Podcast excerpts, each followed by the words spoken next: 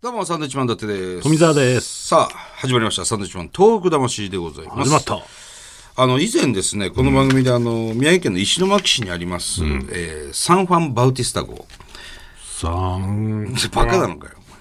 前サンファン・バウティスタ号。ありましたねえー伊達政宗公の、えー家臣でありました、長谷倉常長さん。はい長谷倉常長氏がですね、サンファン・バウティスタ号っていう木製の船を作りまして、えーそれでね、あの、ローマに渡ったという。慶長慶応施施設設団っ団。ていうね、えー今から400年以上前の話なんですが、はいそのサンファン・バウティスタ号っていう船の、えー復元された等身大の船が、えー今石巻のサンファン館っていうところに、えー展示されているわけです。でそのサンファン・バウティスタ号っていうのが、まあ、老朽化、えーしてきましてまあ、津波の影響もあったり津波ね。の影響も若干あり、で、まあ、木製なもんですからね、ちょっとこう腐ってきたりとかしてたので、もう全部解体しますと。んで新しく、えープラスチック製の4分の1の大きさの等身大から比べると4分の1の大きさの船を、プラスチック製のを作ってそれを展示することになったという話をですねこのラジオでも僕は言ったんですが、はいそれに関しましてメールが来ております。はいえー初めてメールします。デルフィニウムと申しますあ。りがとうございえー宮城県のリフ在住の50歳の方、ありがとうございますます。デルフィニウム。デルフィニウム。はいさて、先日の放送で、えーサンファン・バウティスタ号の話、とても共感しました。えー資金的な話なんですが、えー寄付を募るというのであれば、ネットの力を利用するのがいいのではないかと思います。えー具体的には、クラウドファンディングという仕組みを利用するとよろしいのではないかと思いますと。まあ、クラウドファンディングね。あの ー確かにわかります。僕らも知ってますけど。ただ、でもそういうことやってないんじゃないですか多分。僕らはそれ、どうなんでしょうね。だから俺らがやることではないしそうなんですよね。で、なんかもう、そう、決定したっていうそう、そこから聞いてるから、話で聞いてるので、えー、ちょっと待ってください、決定したんですか、もうっていう状況で僕らは初、初めて知ったんでね、うんちょっとわからないんですよね、その辺やってないし、もう決まったからもうやらないのか、という状況ですね。さあ、もう一通来ております。えー人生で初めてラジオに投稿いたします。ああら、嬉しいですりね。がとうございまあすりが。とうございます。えーサンドさんの活躍はいつも拝見していて、とても元気になれます。日々の活力になっております。ありがとうございます。さて、私は東日本大震災の際、愛知県で大学生でした。えー2013年にはゼミの、えー教授、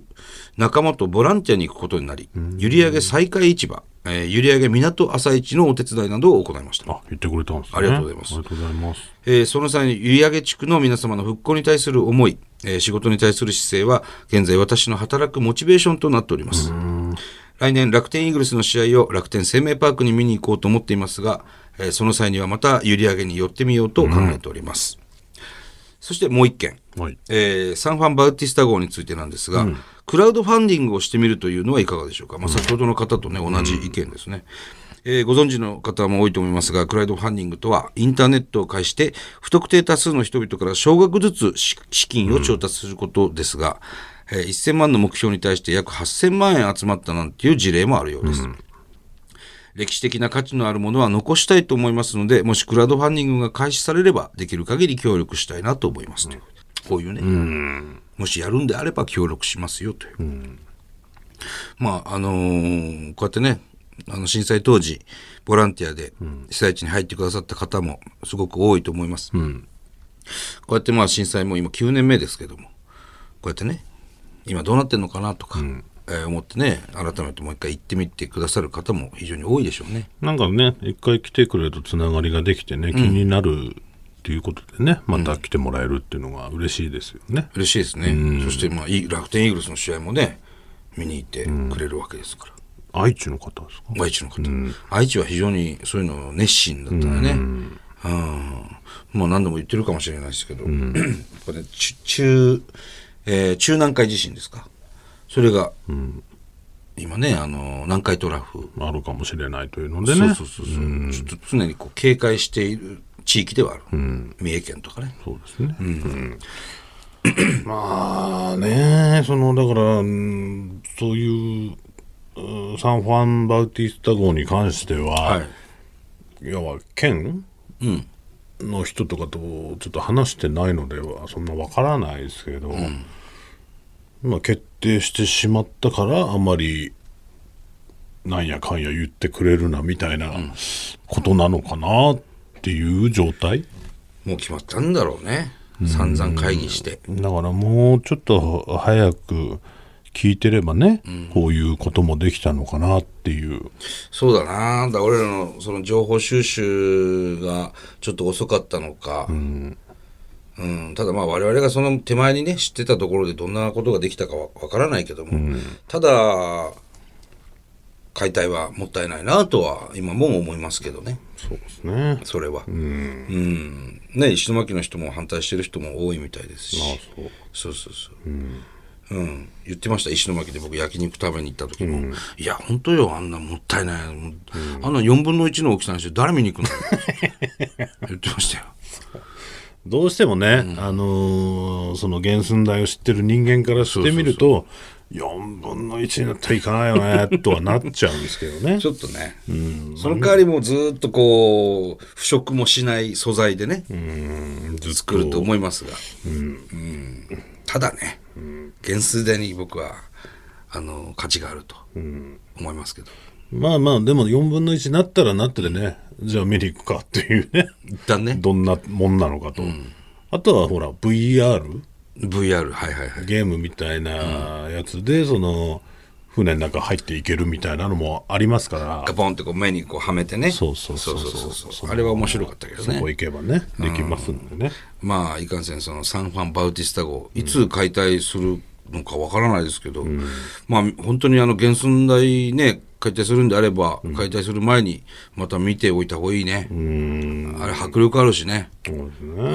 ああ、本当に、素晴らしい船ですよ。行ける人はぜひ見といてほしいなと思ね、いますよ。思いますはい。さあ、もう一丁行きましょうか、メールね。行きますか。はい。えー、こんにちは。こんにちは。えーポッドキャストで聞いております。ポッドキャストでラジオネームポッドキャストで。ラジオネーム、えー、一と丸と申します。はい、ありがとうございます。私は静岡県で毛糸屋さんを営んでおります。毛糸はい。うん。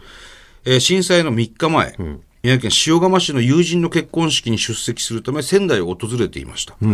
えー311の3日前ですね。 8になりますか、静岡に戻ってからすぐに地震が起きて、えー塩釜の友人結婚式で出会った人たちが無事かどうか、心配で仕方がなかったのを覚えております、その年の6月にボランティアで塩釜を訪れ、まあ、3ヶ月後ですね、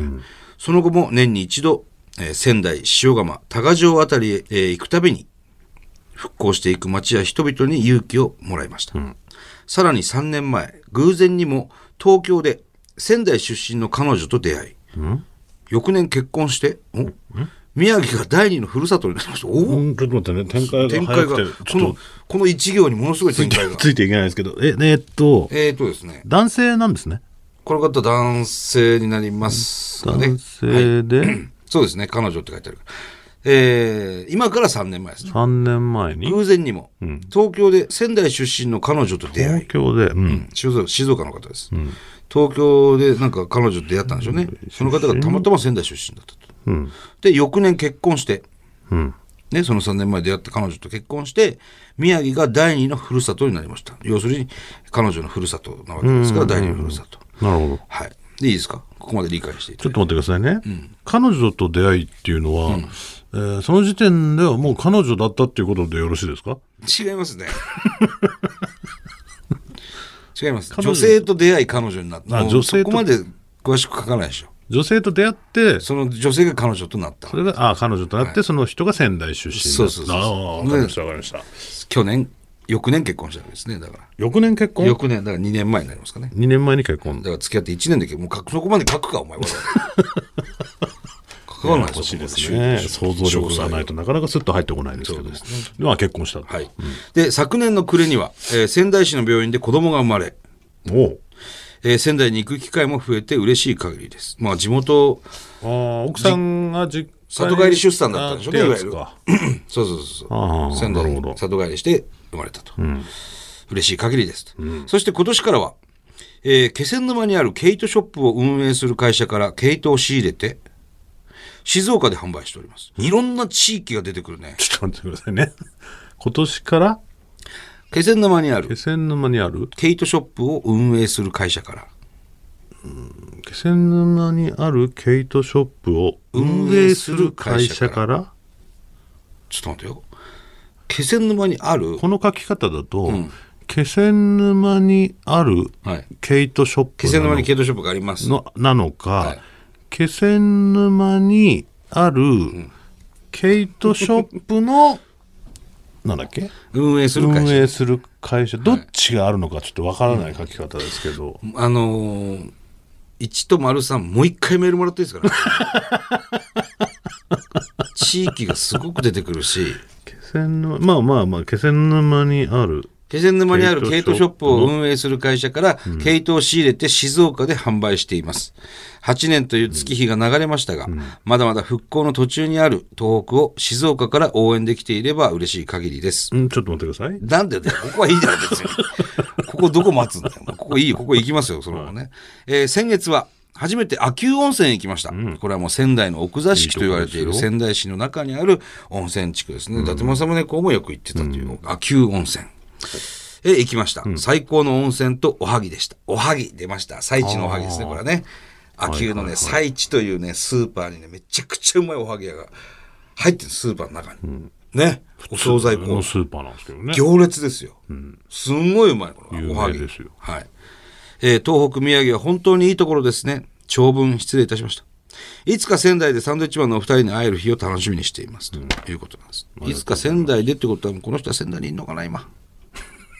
違うな冒頭で私は静岡市で系統店を営んでいますって書いてるあ静岡にいる静岡な静岡で、えー営んでる人が仙台で俺たちと会えるのかなまあ行く機会も増えてるからねというもこしとかですしねたらっていうことですよねすごいちょっとねもうちょっと整 理して、いやいえやー送ってもらえるとっていうのは大ね丈夫です大丈夫です分かりやすかったです、じゃあ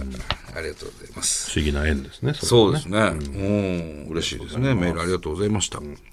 さあ、えーということでこの番組では東日本大震災に対するあなたのメッセージを受け続けます、はい、えー、はがきの方は郵便番号100-8439日本放送サンドイッチマンのトーク魂まで、はいメールの方はサンドアットマーク 1242.com サンドアットマーク 1242.com です。はい、それではまた来週ですバイビーさよなら